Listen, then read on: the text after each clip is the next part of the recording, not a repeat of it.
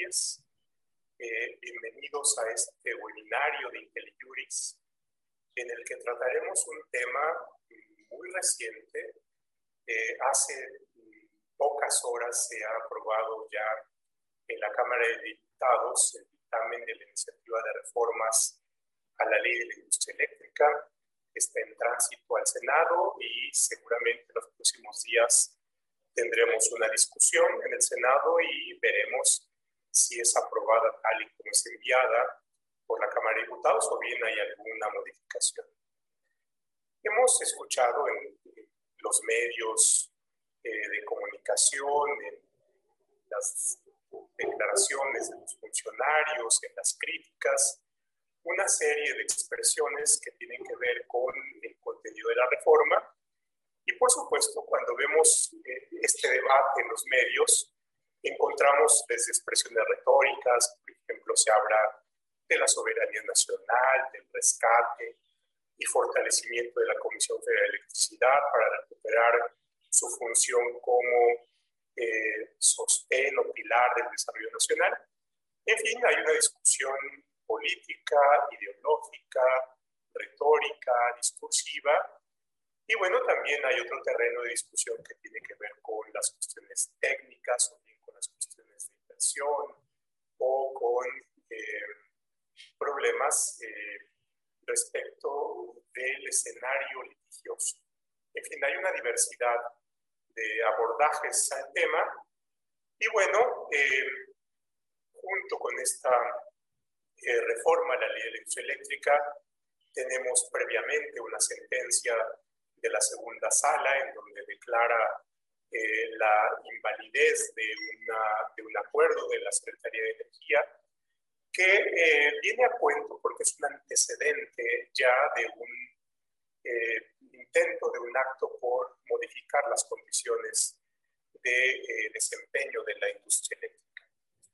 Ante este escenario y eh, tomando en cuenta la relevancia que tiene este tema en la discusión nacional y el interés que puede tener no solamente para el foro jurídico, sino también para el público en general y para los tomadores de decisiones, hemos eh, tenido la iniciativa de armar este webinario e invitar a quien sabe, la verdad, porque, porque escuchamos y podemos formular eh, juicios, pero ante un escenario en donde hay tantas expresiones, un ejercicio que viene a cuento y que resulta, me parece que lo más serio que podemos hacer es separar la paja del grano por supuesto una discusión tan eh, contrastante, hay una buena cantidad de paja.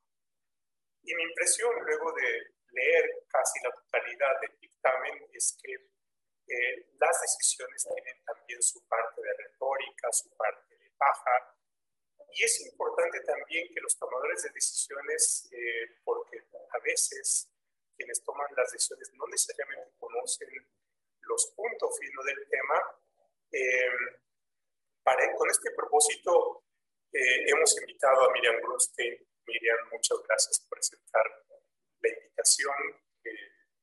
conocemos muy bien a Miriam, es una eh, experta en el tema de energía, que tiene ya un buen número de años dedicada a la consultoría y previamente no doy el dato porque es un dato personal, puede ser sensible, así que no lo daré, no lo daré. Eh, pero conoce, conoce el tema y ustedes eh, ya la conocen, quienes no la, conocerán en estos minutos que vienen. Y por otra parte, José María Lujambio, eh, muchas gracias Chema por aceptar. saludos hasta Austin, Texas.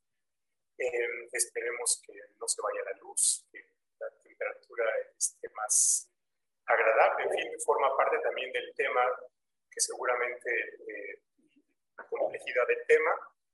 Y bueno, Chema también es un abogado con una gran experiencia, no solamente en la consultoría que ahora realiza, sino previamente tuvo su paso por la Comisión de de Energía y, y, bueno, conoce que estamos hablando. Em, partamos de lo elemental. Así es que yo les pediría primero a Chema y luego a Miriam que nos hiciera una explicación breve, unos cinco minutos cada quien, de, de qué estamos hablando cuando hablamos de la reforma a la ley de la industria eléctrica, cuáles creen ustedes que son los aspectos centrales. Y, bueno, a partir de ahí vamos armando la charla eh, en, esto, en este tiempo que tenemos. Muchas gracias a todos. Hemos tenido una eh, recepción realmente muy generosa de ustedes. Estamos al menos, veo aquí ya 154 personas en la plataforma, más quienes lo están viendo en YouTube. Así es que vean ustedes qué poder de convocatoria Muchísimas gracias, eh, profesor José Roland Chopin, querido Pepe. Y pues es un gusto compartir este panel con mi querida amiga Miriam Grunstein. Eh, además de que, bueno, pues hablábamos hace unos minutos que el Pepe Roldán fue mi profesor hace 23 años. Entonces, Ahí más o menos estamos rajando nuestras edades. Yo recién salía de la prepa. Exacto. Este, pues, un, gusto volvernos a, volverlos a ver ahora por este medio. Y claro, creo que vale mucho la pena empezar por platicar cuáles son los puntos nodales de la iniciativa, ¿no? Hay uno del que se habla o digamos, se ha eh, discutido un poco más en, la opinión pública, en lo, poco que haya podido haber de debate sobre el tema. Y, ciertamente es el más importante a mi juicio, y que es el establecimiento de una prioridad en el, en el uso de las redes de transmisión y distribución para las centrales eléctricas de CFE. Es decir, una prioridad en el despacho eléctrico, en la forma en la que eh, la, energía eléctrica es eh, inyectada al sistema eléctrico nacional y por lo tanto tiene acceso al mercado. Em, entonces, lo que básicamente establece la iniciativa es que tendrán prioridad en el despacho las centrales eléctricas de CFE, ¿no? sobre centrales eléctricas de cualquier otro eh, propietario u operador. ¿Qué, ¿Qué, significa esto? Pues evidentemente, y esto es eh, algo que ciertamente la Suprema Corte vio hace poco, como decías, Pepe, parecería una violación a la libertad de competencia establecida en el artículo 28 constitucional. ¿no? Eh, no habría ninguna razón para que este, una medida del Estado mexicano, en este caso a nivel legislativo, favoreciera a un actor en particular del mercado eléctrico, del eh, y en este caso en particular del mercado de la generación y comercialización de electricidad, eh, pues porque ello parecería violatorio del, principio de libre competencia. ¿no? Em, digamos, no, abundo más en este. Me, gustaría rápidamente ir sobre los otros puntos para entonces luego a, lo mejor empezarlos a, desarrollar ya en la plática. Eh, otro punto interesante es que se establece que los criterios de planeación del sistema eléctrico nacional que emita la Secretaría de Energía deberán ser observados, deberán ser considerados por la Comisión Reguladora de Energía a la hora de evaluar el otorgamiento de permisos de generación. Entonces, parecería ahí una eh, intromisión de la política en la regulación eh, que en principio podría eh, cuestionarse bajo la lógica del Estado regulador, tal como lo concibió eh, o lo ha concebido la Suprema Corte en, los últimos años. Pero pues queda la duda, ¿no? De si, eh, si, digo, la Comisión Reguladora de Energía sigue siendo un órgano del del Poder Ejecutivo. De tal manera que, digamos, no, necesariamente habría un problema de constitucionalidad, creo, per se de este, de este contenido en específico, sino creo que se materializaría cuando la, la Secretaría de Energía eventualmente emitiera estos, perdón, estos criterios de planeación. Me disculpan. Y eh, bueno, otro, otro tema es el de los certificados de energías limpias, eh, en donde lo que la iniciativa dice, y ahora el, dictamen ya aprobado por la Cámara de Diputados, es que los certificados de energías limpias no nada más se otorgarán a centrales eléctricas nuevas, es decir, centrales eléctricas limpias adicionales, sino también a aquellas que existieran antes de la reforma energética de 2014. ¿Qué quiere decir esto? Pues que incluye a todas las centrales este, hidroeléctricas del país, pues que son eh, responsables de a lo mejor alrededor del 12 al 15% de la generación eh, total en el país. Entonces, eh, esto se espera pues que inunde el, mercado de, certificados de energías limpias. El siguiente tema es el de las subastas. Las subastas de, de energía eléctrica, potencia y certificados de energías limpias como mecanismo obligatorio para que los suministradores de servicios básicos, es decir, CFE, compren esos productos. la ley hasta, hasta ahora establece ese mecanismo como obligatorio. Eh, la reforma lo que pretende es que sea potestativo y que CFE pueda o no utilizar ese mecanismo de adquisición eh, para, adquirir productos para el suministro básico. Y finalmente, este, dos transitorios que tienen que ver con los eh, permisos y los contratos legados, tanto de autoabastecimiento como de producción independiente de energía y que son, bueno, a mi juicio, abiertamente inconstitucionales, sobre todo por violación, una violación al principio de no retroactividad en perjuicio.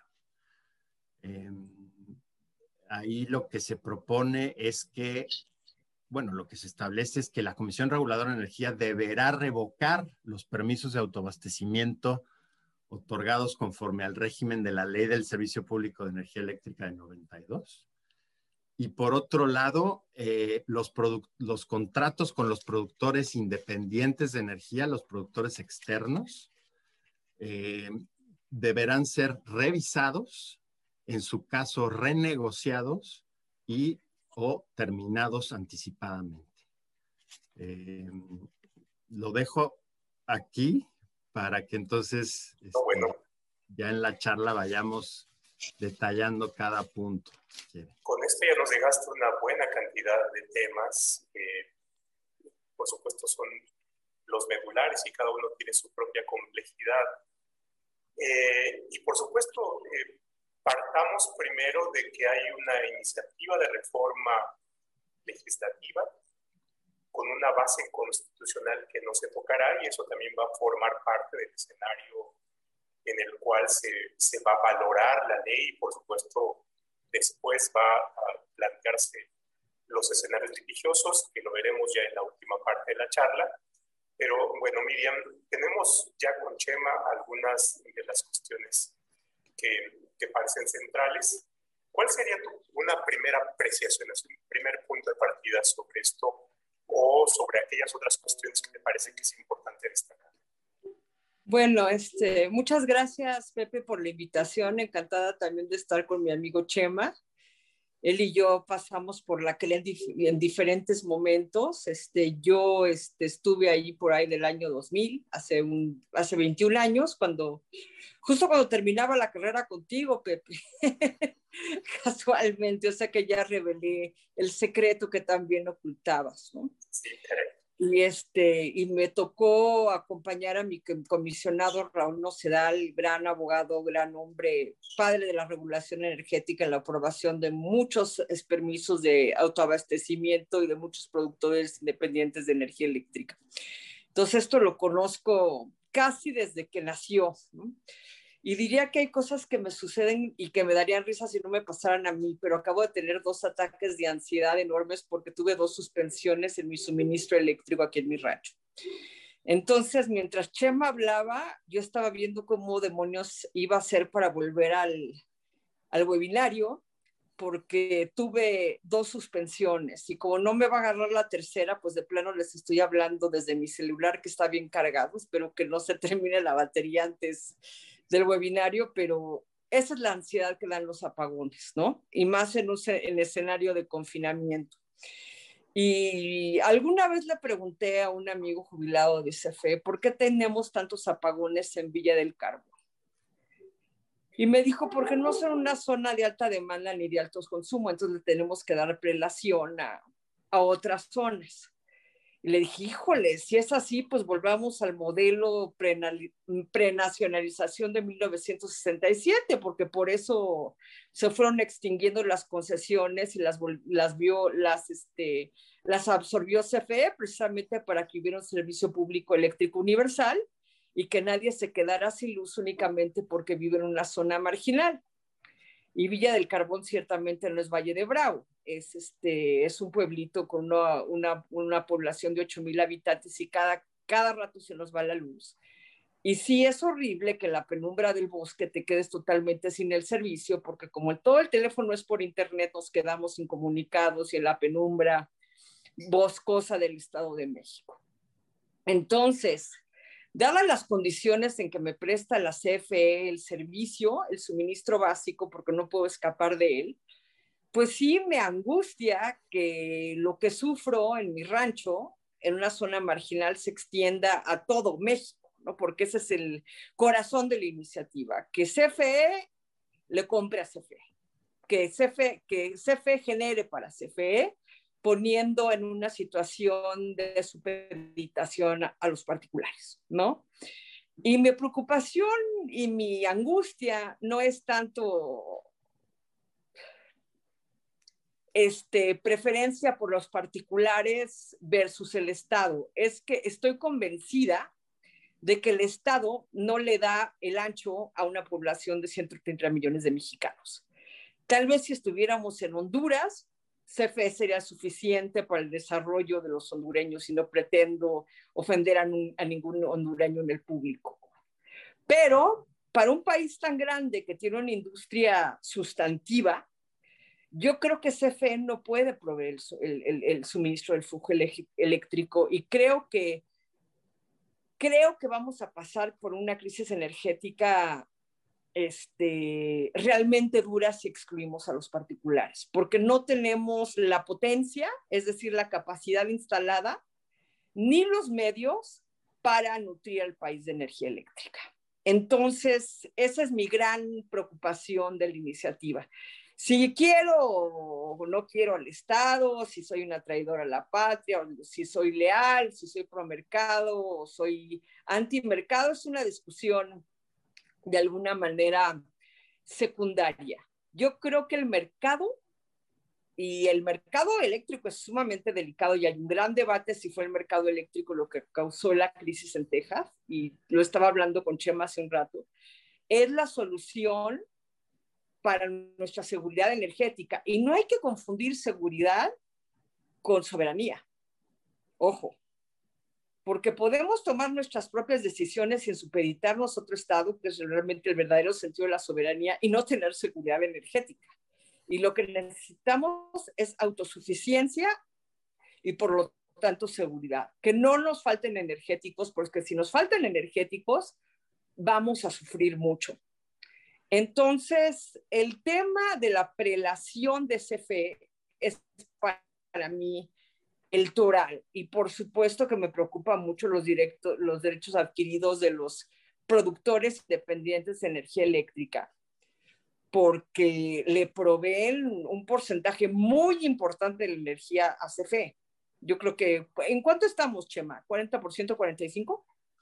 Los IPPs yo creo que tienen el 25% del total nacional, ¿no? Entonces, de lo que recibe CFE. Tenían el 25 hace unos años.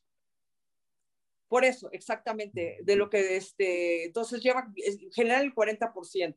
Entonces, si nos metemos con, el, con los IPPs, con los, los productores que generan para CFE, entonces muy fácilmente podemos tener una crisis energética aún mayor.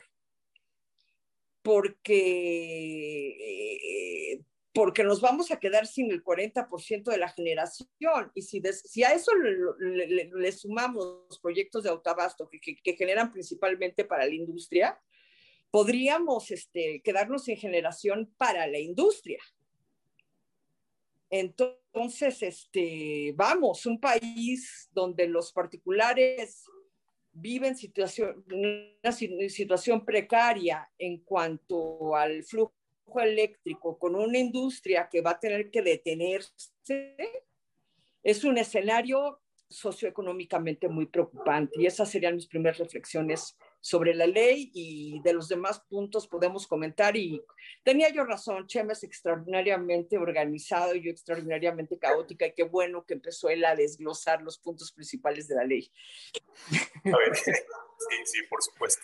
Eh, pero eh, Em, empecemos con el primer tema, que es que la cuestión de despacho y su relación con la competencia. Eh, simplemente para tener una claridad eh, y, tener un mismo piso de referencia entre, con nuestro auditorio, y estoy viendo que hay em, realmente parte de nuestro público es muy, muy enterado y por supuesto tampoco quiero con esto eh, faltarles eh, a la, o, regresar a cuestiones elementales, pero es con la idea de, tener todos un, un, mismo piso. ¿Cómo está en este momento todavía con la ley vigente? ¿Y cuál sería el contraste con la reforma a la ley en este tema del despacho? ¿Dónde estaría la, la principal, el principal cambio? En el antes y el después, y por qué es que se organizó así. Y por supuesto esto tendría relación con, con la competencia y las condiciones del mercado, pero me gustaría que, que abundara un poquito con, en relación con esto, simplemente para tener un punto de partida. Y, después profundizaríamos en las demás cuestiones. ¿Quién usted guste? ¿Podría añadir algo, Pepe? Sí, sí, claro. Este, quisiera que Chama respondiera a la pregunta. También sería muy bueno ver cómo estaba antes de la reforma, porque si no está, hablamos antes de la reforma, conceptos como productores independientes o autoabasto van a ser desconocidos para el público no especializado y, este, y no quisiera que nada más le, que le cantáramos al coro, ¿no? A los especialistas y que también avesáramos a todos los mexicanos de qué se trata esto, porque a todos nos afecta. ¿Te parece, Pepe, si hablamos un poquito de antes de la reforma? Vamos, vamos, vamos para allá, claro que sí. A ver, la ley del Servicio Público de Energía Eléctrica de 1992 estableció una suerte de ficción constitucional, o en el sentido de que aquella generación y, como decía la Constitución entonces, abastecimiento de energía eléctrica Mm, que no fuera para, el, para la prestación del servicio público, pues entonces podrían, podría ser este, realizada por los particulares. Esa fue la forma en la que se abrió en 1992, fue la primera apertura del sector a la generación privada, eh, pues con, con esta suerte de, como decía, ficción constitucional que duró así hasta 2014, en donde con una nueva ley de la industria eléctrica, eh, pues básicamente la generación y la comercialización de electricidad están ahora sujetas a un régimen de libre competencia. No es necesario que la Constitución lo diga y de hecho la Constitución no lo menciona la Constitución lo que dice es cuáles son las actividades exclusivas del Estado, las actividades estratégicas exclusivas del Estado. Y ya no menciona la generación ni el abastecimiento, como decía antes. Ya no los menciona desde 2013. Eh, de tal manera que ya no son una actividad en la cual el Estado mexicano pudiera, eh, digamos, o, la participación del Estado mexicano en, esas actividades pudiera tener algún tipo de prioridad sobre la participación de los particulares. Este, entonces, ¿qué, pasa ahora con la, con, la reforma? Ah, bueno, a ver, en la, en la reforma este, de 2013-2014, particularmente en la ley de la industria eléctrica, se estableció el principio del despacho económico. Es decir, se establecieron en realidad dos principios, el de seguridad y el de eficiencia económica como principios que deben guiar las decisiones de despacho del operador del sistema eléctrico nacional y del mercado, que es el SENACE. Entonces, ese operador del mercado va decidiendo a cada momento cuál es eh, la generación más eh, eficiente por sus costos, ¿no? Eh, y por lo tanto, digamos, autoriza su entrada al mercado. Es un tema realmente de acceso al mercado. Y este despacho este, e-, económico es el principio, pues, base del mercado eléctrico mayorista. Lo que pretende la iniciativa es olvidarnos de esa idea del, despacho económico, no necesariamente modificando el artículo que se refiere a él en la ley, sino estableciendo en otros artículos la eh, prioridad de la generación de CFE eh, en el uso de las redes de transmisión y distribución del país, por ejemplo. Em, se crea además una suerte de, digamos, un, nuevo concepto, que son los contratos de cobertura eléctrica con compromiso de entrega física. Eso no existe en la ley, en la ley vigente. Eh, realmente los mercados eléctricos son hoy día esencialmente financieros y así son en todo el mundo, cosa que no quiere decir que no exista electrones de verdad o digamos, transitando por las redes. Pero el mercado como tal suele ser, suelen ser mercados financieros. esto del, compromiso de entrega física, lo único que, pretende es que aquellas centrales eléctricas de CFE que este, funcionan a partir de combustibles como el combustóleo, eh, pues tengan prioridad en el despacho, ¿no? Eh, entonces, estos son un poco los, los, los conceptos que están, que están ahí en juego. Y no sé, Miriam, si, si, quisieras abundar en el, pues en el funcionamiento del despacho y cómo eh, se, ve, se vería distorsionado y en esa medida, pues a nuestro juicio, creo, vulnerado el principio de libre competencia. Pues sí, este, yo lo que, lo que quisiera abundar es, es por qué hubo una reforma eléctrica en 2013 y en 2014, 2013 a 2014, ¿no? Porque la, el dictamen se aprobó justo antes de la Navidad para que no echáramos mucho relajo los mexicanos protestando, entonces a todos nos tomó de sorpresa en esa segunda semana de diciembre, ya que nos íbamos todos de vacaciones. Y quisiera mencionar que en ese momento estuvo bastante cerca del gobierno y la, y la reforma eléctrica fue una ocurrencia secundaria, cosa que es muy asombrosa. Se tenía pensado una reforma únicamente de hidrocarburos, pero hubo grupos dentro de la CENER que insistieron muchísimo ante el secretario Pedro Joaquín que una reforma eléctrica era absolutamente necesaria porque no valía la pena tener una reforma de hidrocarburos teniendo un monopsonio de consumo de gas natural. Acuérdense que cuando empezó la reforma eléctrica, digo, la energética, de todo lo que se hablaba era del shale gas y del shale gas y del shale gas y de lo maravilloso que el gas de lutitas, ¿no? Que en México lo utilizaríamos eh, eh, esencialmente para la generación de energía eléctrica. Pero la reforma eléctrica surge como un pensamiento, no quisiera decir secundario, pero subsecuente, yo creo que es más este, adecuado el término.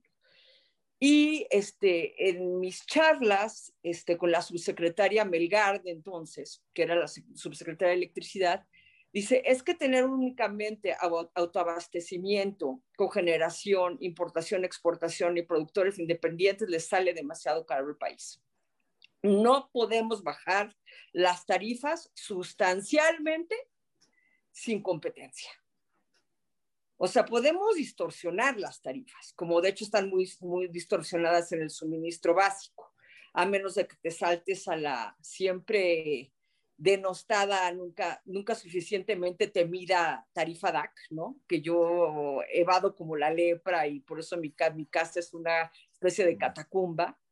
Pero el suministro básico está sustantivamente este, subsidiado a costa de CFE, a costa de la, de la sanidad, de la salud financiera de CFE. Entonces, este, la gran preocupación de la subsecretaria Melgar era, tenemos que tener competencia para bajar las tarifas tanto de producción independiente como este, de la generalidad de los usuarios eléctricos. Y eso solo lo podemos conseguir con un mercado eléctrico competitivo. El problema es que eso, el armar un mercado eléctrico competitivo es, es una labor tremendamente compleja. Entonces, los que seguimos la regulación, el nacimiento de la ley de la ley de la industria eléctrica, que ya conocíamos, la LESPE, la ley del Servicio Público de Energía Eléctrica, nuestro primer chapuzón, no sé si te pasó a ti, a, a ti, Chema, que yo cuando terminé las definiciones descorché la champaña porque no entendía un rábano. Una ley muy compleja. Y después, bueno, el reglamento más o menos lo, repetía lo que, lo que decía la ley, pero vámonos con las reglas. ¿Te acuerdas de las bases de mercado y las reglas de mercado? Ah, bueno, lágrimas de sangre, ¿no? Me acuerdo que tuvimos un Zoom, no un Zoom, tuvimos una, una especie de plática, Ana Lilia Morena, tú y yo, porque, porque estamos tratando de desentrañar ese monstruo que eran las reglas del mercado, porque sí, armar un mercado eléctrico es algo sumamente delicado, es como neurocirugía, ¿no? Te estás metiendo con el cerebro de un país, ¿no? Actividad industrial, servicios, este, residencial, y te estás metiendo con el cableado. Entonces, una fallita en la conexión y te estalla todo. Entras en crisis y ya no te mueves jamás, ¿no?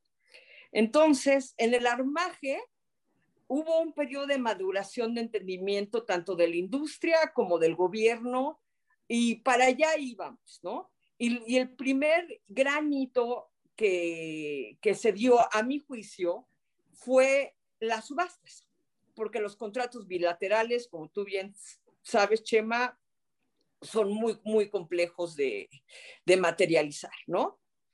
Entonces, realmente lo que ha pasado de 2014 para acá es un avance hacia la competencia. Entonces, por eso todavía no tenemos los resultados deseados. Pero no es que México sea un país especialmente atrasado en cuanto a su regulación, sino que es un país que hizo algo muy rápidamente, que lo implementó muy rápidamente y que tiene que madurar. Entonces, realmente el gobierno de México y la industria tuvo cuatro años para transitar un modelo competitivo y es muy poco. Entonces, si bien yo no quisiera que se revocaran, que se revocara ningún permiso de producción independiente y ningún permiso de autoabastecimiento, estoy consciente que no es la mejor solución para mi país. Pero peor será volver al modelo antes de la producción independiente y antes del autoabasto, que es el monopolio absoluto de la CFE. Porque CFE está muy dañada financieramente. Tendríamos que hacer una evaluación realmente de los fierros que tiene que de CFE en cuanto a generación, en cuanto al potencial de contaminación de esas centrales eléctricas, en lo que es este transmisión, las redes también de distribución para ver si otra vez, insisto, si esa infraestructura puede subsistir y puede alimentar a 130 millones de flujo eléctrico. Entonces, vuelvo a insistir, el punto no es quitar los permisos de producción independiente, que seguramente no son los idóneos por sí, por, por sí solos, ni los proyectos de autobasto, sino ir más allá de ellos y volver a, la idea del mercado de 2014 y echarla a andar. Y si hay algo perfectible en ese modelo, corregirlo. Pero claramente la solución no es el monopolio. Claramente no lo es. Y volver a sentarnos seriamente a ver cómo armamos un mercado, que es mucho trabajo. Yo no me quedaría con lo vigente, pero ciertamente me parece que es mejor que lo que se está probando, en todos sentidos. Vaya, buena, buena cantidad de, de, temas. Ahora, hasta donde llevo leído el dictamen, no, no, no lo he terminado, pero hay, hay una serie de elementos que parecieran ser los que dan la racionalidad de la reforma. Y hay una parte de retórica y demás, pero se dice, vamos a rescatar a la CFE y a darle al público tarifas bajas, que no suban las tarifas. Ahí hay una, ahí hay una promesa. Y después viene el argumento de el mercado ha producido una serie de daños, de perjuicios a CFE. Eh, y, bueno, ahí hay, eh, si tomamos seriamente la cuestión de daños, pareciera ser que entonces el mercado y el hecho de que haya una razón económica central eh, en lo que en este momento está funcionando resulta perjudicial para, para la CFE. Ahí hay un, ahí hay un argumento. Eh, después señala, eh, no se, sin embargo, no se busca afectar la libre competencia, queremos seguir manteniendo la libre competencia, entonces eh, pareciera ser aquí el dilema de Shylock, ¿no? Es decir, ¿cómo ¿Cómo podemos sacar un cuarto de libra sin derramar una gota de sangre si es que por otra parte se le establecen reglas de prioridad en donde la Comisión Federal de Electricidad va a vender, bueno, no va a vender, va a ingresar su energía en bloque sin consideración a, a, costos. Es simplemente un mandato de preferencia sin consideración a costos, entonces se pierde la lógica económica, la racionalidad económica y demás. Entonces ahí, tenemos un problema que, que, al menos en mi impresión, no le veo,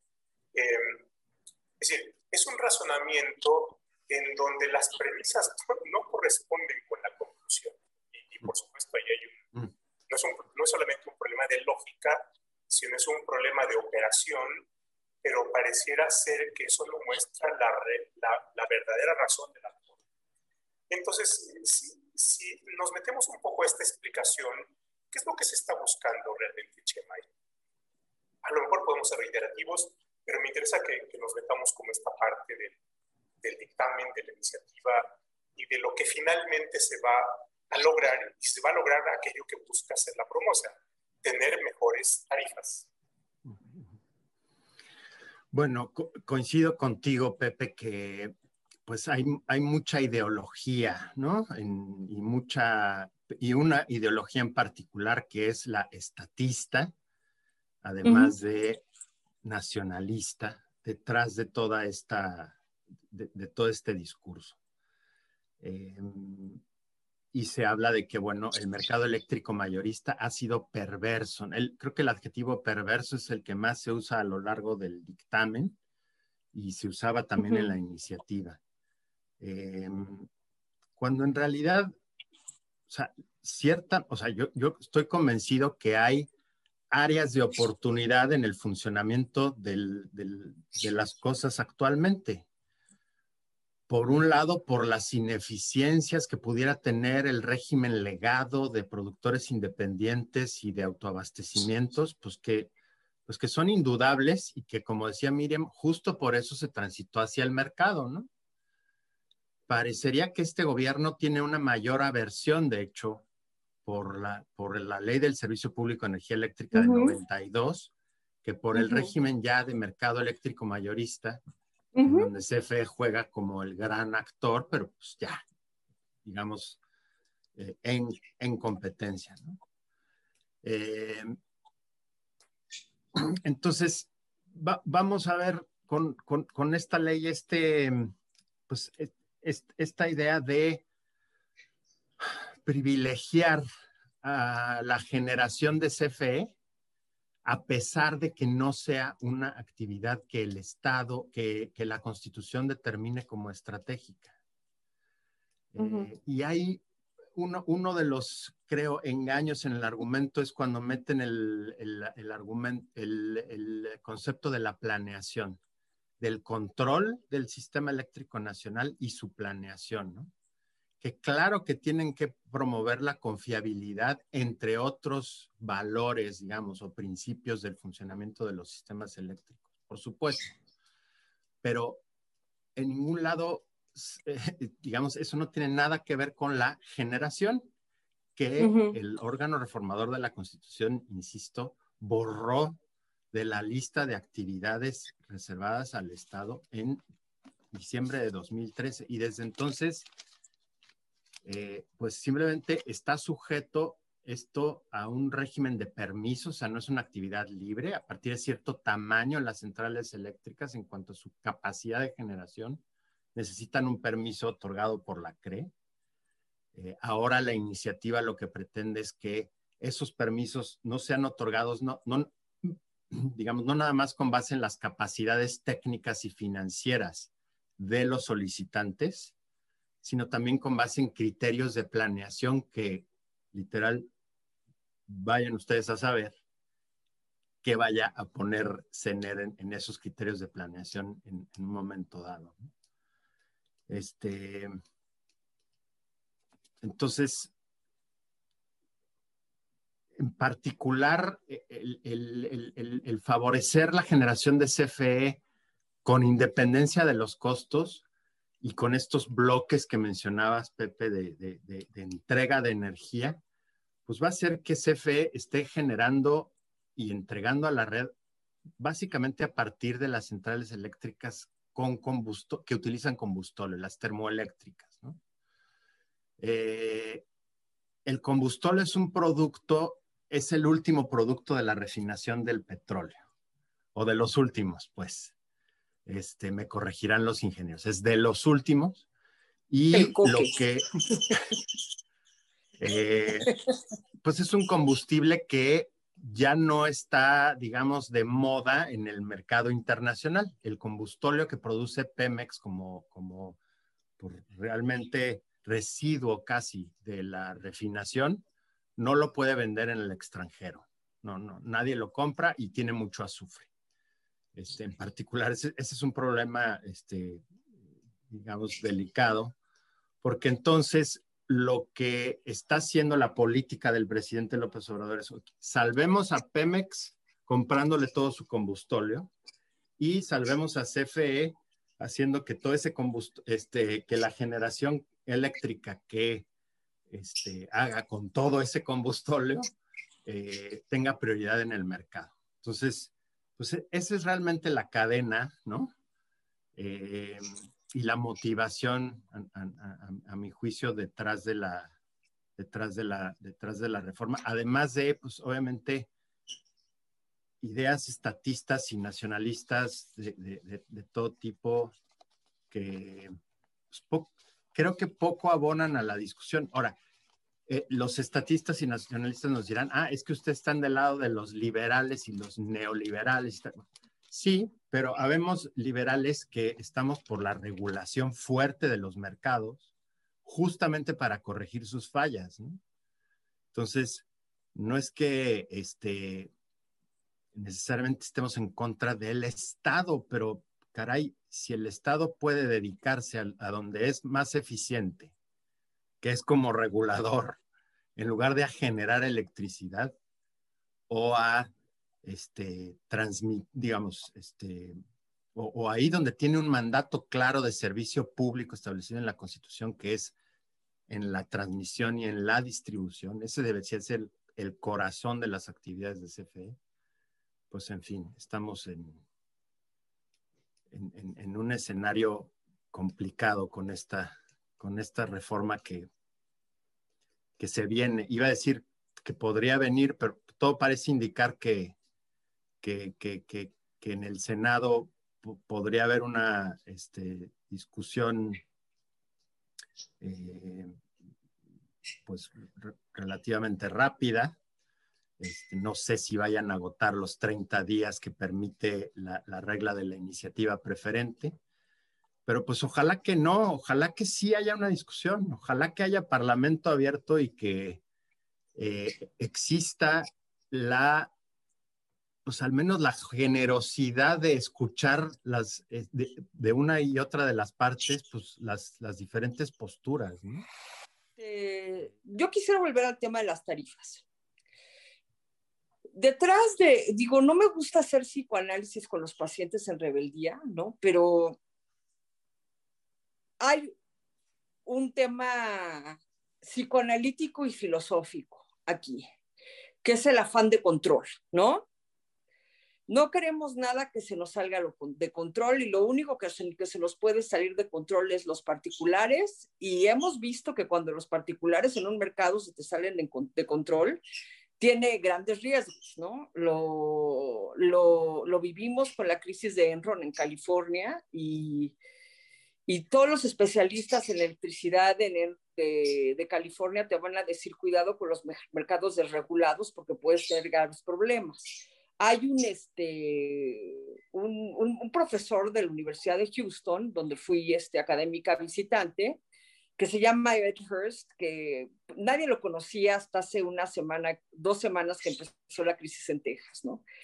Y ha sido muy crítico de la estructura del mercado eléctrico de Texas, este, de la variedad de agentes de, de la transmisión, de, de, la absoluta libertad con los que actúan los generadores, de la falta de inversión para, para atender em, em, urgencias, emergencias climáticas. Dice que las renovables no los pudieron haber salvado porque nadie, porque las, las, las turbinas eólicas están congeladas, los paneles solares también, este.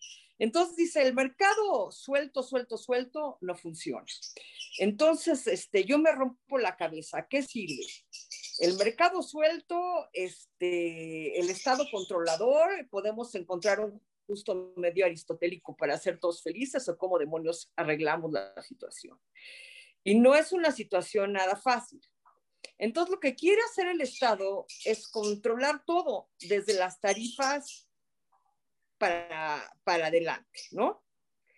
Y quiere tener centrales que ellos controlan y quieren tener este, transmisión que ellos controlan y quieren tener distribución que ellos controlan. Quieren controlar el absolutamente todo, pero bajo una lógica muy fóbica, el, medio a los, el miedo a los particulares, porque los particulares potencialmente pueden ser disruptivos, pero no técnicamente, no tecnológicamente, políticamente. Piensan que si los particulares agarran el, poder de, de la electricidad, porque la electricidad implica un enorme poder político, porque nadie puede vivir sin ella, van a gobernar el país. Y yo creo que eso es lo que le está pasando en la cabecita al director general de CFE y que ha convencido al presidente. Y el presidente es muy controlador. Entonces, hay un libro muy bonito que se llama este, Que se haga la luz y siempre se me olvida el, el, nombre del autor y yo no sé por qué, porque es un libro que me encanta, que dice que debemos de ir de los sistemas altamente centralizados a sistemas que se descentralicen. Pero para descentralizar la, la, actividad eléctrica necesitamos particulares, porque puede haber una planta de generación gigante como las hay en el mundo, ¿no? O como nuestras grandes hidroeléctricas, pero yo puedo poner paneles solares en mi rancho y tener un techo solar comunitario donde haya cinco usuarios, ¿no? Entonces, ¿pero qué pasa? CFE ya no me controlaría como usuario ni a mis vecinos. Entonces, la descentralización eléctrica implica una descentralización política. Y eso, en mi lectura de esta iniciativa de ley, es lo que el director general de CFE ni el presidente quiere. Es una descentralización política, porque ya la tienen. Tienen, tienen control del Congreso, no sé qué tanto este, tienen control absoluto de la administración pública, los, los órganos autónomos se defienden este, este, intermitentemente y, este, y el Poder Judicial pues es impredecible, vamos a suponer que se interpone una, una, acción de inconstitucionalidad, no, no tenemos bolita de cristal para ver cómo van a votar los ministros, ¿no? Entonces, detrás de las tarifas bajas hay un control, hay una sede enorme de control. Pero ¿qué va a pasar? Yo detesto las analogías con Venezuela, realmente me dan urticaria y náusea y convulsiones porque son dos países muy diferentes, ¿no? Pero ¿qué pasó con Chávez? ¿Por qué lo llegaron a mal? Porque llegó un momento en que cuando los precios del petróleo estaban muy altos, Chávez regalaba la gasolina, la vendía a 20 centavos el litro. Y a lo mejor en un principio sí vamos a tener unos recibos eléctricos extasiantes, ¿no? O sea, si yo pago 700 pesos al bimestre, tal vez pague 300, ¿no? Y pues a quien le den pan que llore, ¿no? Pero eso va a ser insostenible para CFE. No sé en cuánto tiempo, porque a la gente le, le, encanta preguntar, ¿cuándo va a tronar CFE? Me llevan preguntando, ¿cuándo va a tronar Pemex? Y ya llevo 20 años diciendo que ya va a tronar y no ha tronado. Entonces, las, las líneas de tiempo no, no son lo mío, para nada, ¿no? Pero si hay un afán político de control, qué mejor que darle tarifas eléctricas muy baratas a la gente. Es un acto de populismo extasiante. Pero ¿cómo? Pero los que más tenemos vamos a estar subsidiados por los que menos tienen. Y eso es un problema de justicia, es un, es un crimen de justicia distributiva. Porque ¿qué van a hacer? ¿Seleccionar a las personas, a, los poblados que van a pagar menos, a las colonias? Es, es absolutamente injusto y regresivo que se aplique la tarifa baja al universo de consumidores de electricidad. Pero eso va a tronar, y Chema, va a tronar, no va a tardar en tronar. Entonces vamos a tener que empezar desde cero cuando todo el mundo haya puesto pieza en polvorosa de México, porque ya no es un país confiable para la inversión. Otra cosa que quiero aclarar, que no, se, que no se ha hablado y se nos está acabando el tiempo y quiero ser muy rápida, es que hay una concepción errónea sobre esta iniciativa de ley. No es antienergías renovables, es antiparticulares, es antienergías renovables en la medida en que los particulares son los únicos que la generan. Pero si vemos la prelación que está en la exposición de motivos, están primero las hidroeléctricas, que si bien no son renovables, son limpias, aunque tienen un impacto social, social y ambiental tremendo. Después están las demás centrales de CFE y en tercer lugar están las renovables. No las excluye, no las quita. Y hay mucha confusión entre el contenido del acuerdo, que es un acuerdo que sí este, veda, veda las energías renovables por la coyuntura del COVID, porque no las considera confiables, y la iniciativa de ley, todo el mundo está hecho, unas, está hecho unas bolas horrorosas pensando que esta ley elimina las renovables. ¿Qué pasaría si mañana, y en México, todo puede suceder, ¿no? CFE decide invertir en renovables, porque los chinos los convencen ¿no? Los chinos tienen superávit de paneles solares, no tienen a quién vendérselos y China habla con México, dice, a ver, te consigo la energía más barata si me dejas instalarte paneles fotovoltaicos. Y se olvida del combustible de, de Pemex. Podría suceder. En México todo puede suceder. Estoy poniendo, estoy poniendo una hipótesis loca, pero ya no es tan loca después de lo que he visto en el sector energético en los últimos 20 años. Puras locuras. Pero la iniciativa sí, en sí no es antirrenovables, so, es categóricamente antiparticulares. Y lo que pasa es que el, quien tiene los fondos y tiene la, la tecnología para invertir en renovables son los particulares, pero tenemos el problema de la transmisión. ¿De qué te sirve tener sol y tener viento si no lo puedes transmitir, si no lo puedes portear? Entonces tenemos un problema sistémico. Es que, es que nadie está pensando en eso. Bueno, pon renovables, además las, las renovables están geográficamente localizadas. No en todos lados hay geotermia, no en todos lados hay sol, no en todos lados hay, hay viento. La tienes que transmitir. Y para eso necesitas dinero.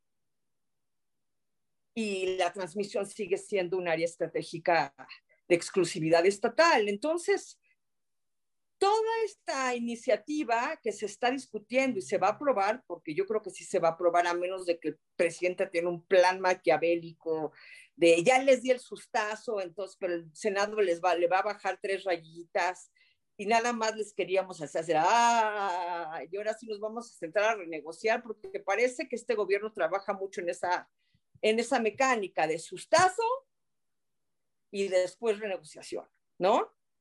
A lo mejor es eso, yo quisiera que fuera así, ¿no? Porque si se aprueba, sí nos vamos a meter en, problemas de justiciabilidad nada agradables. Eh, con este último punto, Chema, ¿qué escenarios litigiosos ves en, el futuro en caso de que se apruebe? Me parece que sí se va a aprobar. Eh, ¿Cómo ves este escenario? Pues sí, Pepe, digo, claramente, este, digamos, los diferentes contenidos de la iniciativa van a afectar a diferentes tipos de sujetos, ¿no? Entonces, claramente el tema de eliminar el despacho económico y establecer este despacho por compromiso de entrega física eh, afectaría a cualquier generador que actualmente esté participando en el mercado eléctrico mayorista y que finalmente y que serán justamente el tipo de sujetos que se verán desplazados este, por, la prioridad que se dará a CFE. Eh, entonces, digamos, seguramente vendrán amparos, ¿no? Este, es decir, demandas de amparo este, contra leyes em, de parte de ese tipo de actores. Ahora, obviamente los permisionarios de autoabastecimiento a los que se les revocaran sus permisos, este, o incluso ahorita los que ya vean como la espada de Damocles de que ahí viene la orden de revocación, este, por un lado, y por otro, los, los productores independientes de energía que ven cómo eh, sus derechos adquiridos se ven en, en, jaque por esta orden de renegociar sus contratos. Bueno, todos esos actores que son diferentes seguramente acudirán al amparo. se ha visto este, que el amparo ha sido un medio de impugnación eficaz para combatir actos de autoridad en estos temas? Creo por varias razones. Una, desde luego, tiene que ver con la posibilidad de obtener una suspensión provisional y definitiva, pero rápida, que impida que la, eh, el, acto, digamos, la norma y el acto puedan ser aplicados. ¿no? Eh, y por otro lado, bueno, pues eh, los jueces especializados en materia de competencia económica y telecomunicaciones eh, del Poder Judicial Federal en la Ciudad de México, pues desde hace varios años han estado asumiendo la competencia, en este caso jurisdiccional, eh, para atender mm, asuntos en materia de energía. Y han sido jueces particularmente proclives a a darle la razón a los particulares en sus planteamientos, eh, particularmente en, temas, digamos, en, lo relacionado a la afectación al principio de competencia económica establecido en la Constitución. Entonces, a nivel de amparos, pues podría haber una, eh, digamos, perspectiva en principio prometedora dentro de lo que cabe, dados los antecedentes. ¿no? Ahora, ¿qué temas ante la Suprema Corte? Pues eh, podría venir una acción de inconstitucionalidad, no de diputados que difícilmente sumarían 33% la oposición, pero sí de senadores, a lo mejor. Eh, y pues también probablemente una controversia constitucional por parte de COFESE. Ya digamos, se ve venir en la medida en que la, que presentaron contra la política de confiabilidad de CENER, pues fue exitosa, pero este, pues aquí evidentemente no se va a poder argumentar que eh, la reforma a la ley de la industria eléctrica es un acto particular, de manera que se pudiera resolver la controversia en sala y por una mayoría este, que no tenga que ser de ocho ministros en pleno, ¿no? Entonces, se ve retador los medios de impugnación constitucional a nivel de la Suprema Corte, se ven retadores. Este, a pesar de que la argumentación ahí está ya puesta sobre la mesa, este, con temas de, de, diseño de Estado regulador por un lado, este, y de en general de, protección a la competencia económica por otro. Eh, y rápidamente, y nada más por mencionar, en el ámbito internacional, a mí lo que me digo, sí, podría haber disputas en términos del TEMEC eh, y, demás tratados, incluso que protejan la inversión, pero mientras no haya suspensiones que puedan proteger de manera inmediata la continuidad de los proyectos, este, pues sí, podrán tener, este, digamos, efectos remediales positivos para los promoventes, pero no serán la vía más eficaz para la, para, la defensa de sus, derechos de manera inmediata. Muy bien. Miriam, ¿alguna última reflexión sobre esta cuestión de los escenarios de conflicto? Sobre este tema. Sí, este, quisiera hablar este, más del arbitraje comercial y del arbitraje de inversión. En términos del TEMEC, que es una de nuestras grandes preocupaciones, hay muy poca inversión en Estados Unidos y Canadá en generación de energía eléctrica. Tendríamos problemas, yo creo que en particular con España y con Francia ya habría que ver cuál sería el foro y si estarían dispuestos o no. O sea, Iberdrola hace poco dijo que ya iba a cancelar, no sé si una central o varias, pero a veces el agotamiento este, te lleva a no querer ni siquiera pelear. Ojalá peleen por sus derechos. Pero este, un arbitraje de inversión es costosísimo, tanto como la parte demandante como el para el Estado demandado y requieres abogados especializadísimos en foros internacionales, entonces el, el, desgaste sería gigante. Incluso en el comercial, el arbitraje comercial, yo he participado en tres o cuatro como peritos y pues este, son de años. Ah, incluso creo que estuvimos en equipo tú y yo en uno, ¿no, Pepe? ¿Te acuerdas? Que sí. Hace muchos años. este, son, son largos y dolorosos para ambas partes, además de que son carísimos, ¿no?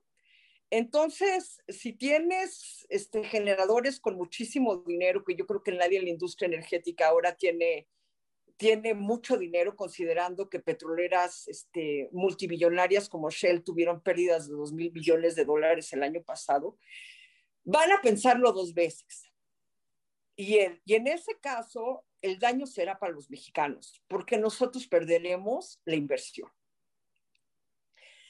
Entonces, llenarnos de litigios, perderemos la inversión, vamos, y habrá que indemnizar. ¿no? ¿Perdón? Y habrá que indemnizar también. No, y además, por ejemplo, en el, el arbitraje de inversión en hidrocarburos, que es el que mejor conozco, el, el, casi todos los paneles este, o tribunales fallan a favor del Estado, de la, soberanía, del Estado para regular, para cambiar su, regulación, en los antecedentes que tengo, pero todos tienen que indemnizar. Entonces, sería, va a ser doloroso, sea como fuere. Y si esto se vuelve un dispositivo para renegociar, también va a ser terrible, porque no puedes tener una contraparte CFE o una contraparte CNH que constantemente te amenaza para renegociar. Te vuelves una contraparte o una parte en un contrato altamente desconfiable.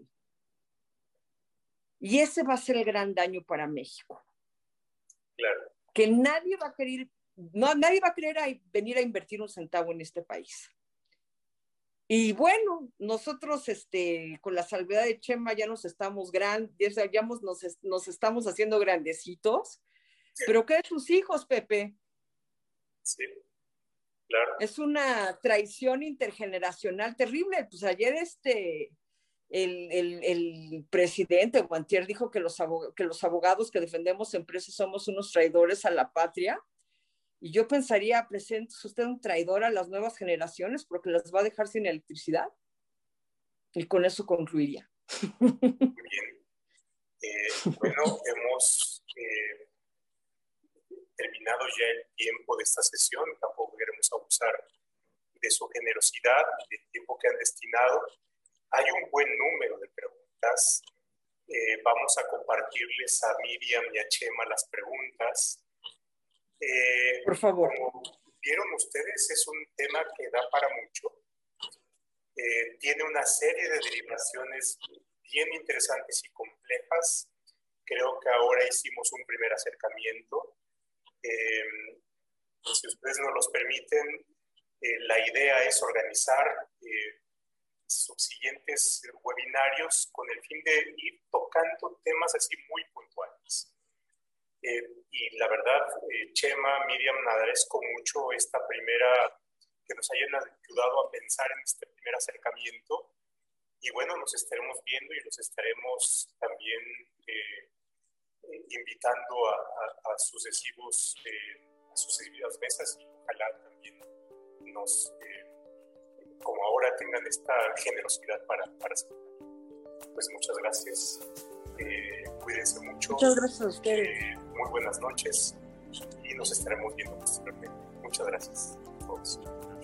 Hasta luego.